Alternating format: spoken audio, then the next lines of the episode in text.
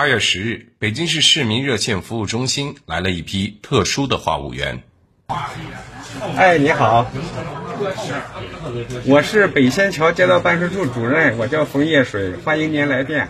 二零一九年以来，北京市持续深化党建引领接速集办改革，坚持民有所呼，我有所应。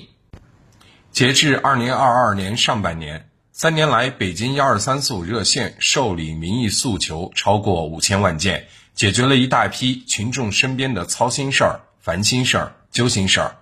在八月十日启动的“听民意解民忧”第八季处级领导干部专场活动中，十余位来自东城区、西城区的街道工委书记、办事处主任、委办局负责人走进北京市市民热线服务中心，戴上耳机，当起了话务员。东城区北新桥街道一位居民打来电话，北新桥街道办事处主任冯叶水耐心倾听，仔细问询，将群众反映的问题一一记录在登记表上。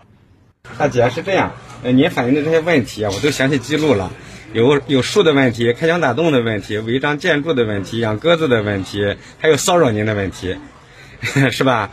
还有直管公房出租的问题，对吧？这些我都记下来了啊。回头呢，我就给您，我就给您盯这件事儿。我们的社区，我们的执法队员啊，我到时候我也去，我去现场看看是怎么回事，好不好啊？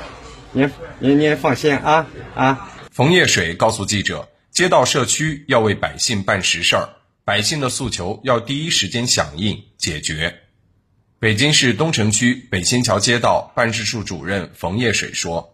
老师，我辖区我也很熟。他就说他住七十七号，他院里的人我都能叫上名字来。比较细碎的是，其实就是邻里矛盾。